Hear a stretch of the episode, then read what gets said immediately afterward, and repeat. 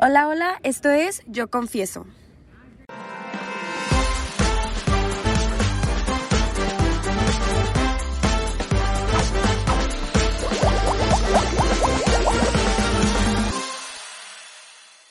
Hola, hola, bienvenidos a otro capítulo de Yo Confieso.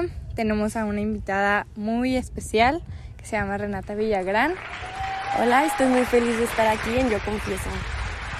Bueno, en este capítulo de hoy les vamos a hablar sobre de lo fit a lo intenso.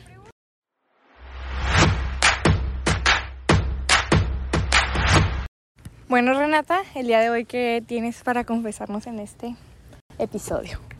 Bueno, creo yo que este la vida fit como que se volvió como que un super trend y como que hay veces que las personas no saben qué es lo que hay detrás o simplemente el detrás de las redes sociales o lo que sube una persona. Hay veces que podemos ver como una persona tiene una vida súper saludable, súper healthy y no sabemos simplemente el detrás y tras de lo que vemos hay algún trastorno, hay alguna incomodidad, alguna inseguridad yo pasé por esto, yo pasé por un momento donde simplemente encontré como que un sentido, un confort en lo que es el fitness, en lo que es hacer ejercicio, lo que es comer sano, pero yo lo llevé a un extremo donde ya simplemente no era saludable, no consumía las calorías que necesitaba, quemaba las calorías de más de las que consumía, llegué simplemente a no tener nada de energía y sentirme mal si no hacía algo por ello. Entonces,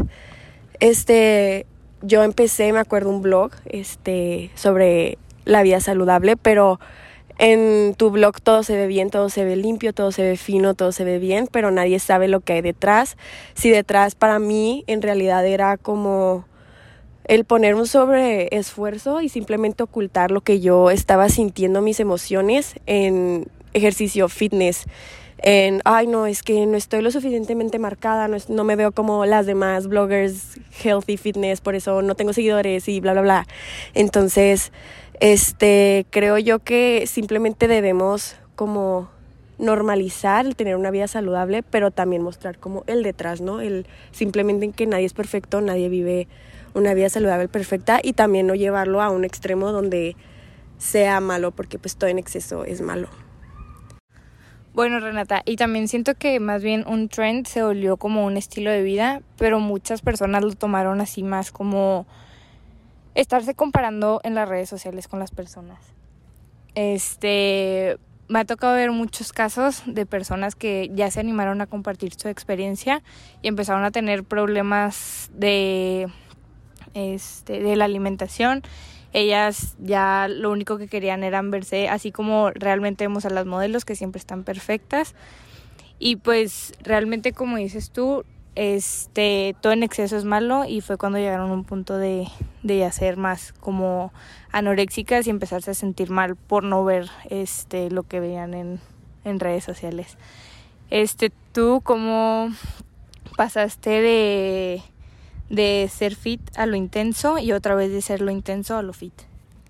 Este, creo que fue más bien como el simplemente darte cuenta de hasta las personas a tu alrededor, como te decían de que, oye, de que la neta no te ves bien. O sea, ya había un punto donde la gente te decía, ya estás de más de delgada, pero tú simplemente no lo veías y era de que, ay, güey, de que no, Sí, decías como que no, no es cierto, yo todavía puedo más y a mí todavía no estoy conforme con lo que ya estoy, quiero más, quiero más y quiero Exacto, siempre como que el hambre de querer más y superar más, hasta que ya llegó un punto donde en serio yo no tenía energía para nada, no me sentía bien para nada y ya hasta un punto preocupante donde simplemente en vez de que la gente te dijera de que te ves bien, te dijera, ya no era el, ajá, eres el te ves mal.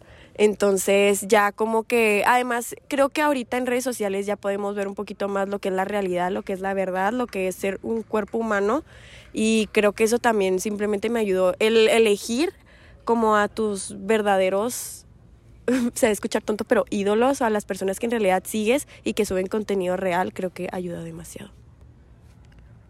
Bueno, Renata, muchas gracias. Pero ya por último, ¿qué nos puedes compartir en conclusión y qué les puedes dar a los que escuchen este podcast? Pues en realidad que todo en exceso es malo. O sea, tanto las cosas que pensamos que son súper buenas al simplemente exceder de ellas se pueden convertir en cosas negativas. Y este, pues elegir bien qué contenido estás viendo y qué, a qué personas sigues, literalmente yo creo ese puede ser el mejor consejo que podría dar. Bueno, bueno, esto fue todo. Nos vemos en el siguiente episodio de Yo Confiesto. Este se llamó De lo intenso a lo fit. Muchísimas gracias y muchísimas gracias Renata por estar aquí. Muchísimas gracias por invitarme. ¡Woo! ¡Woo!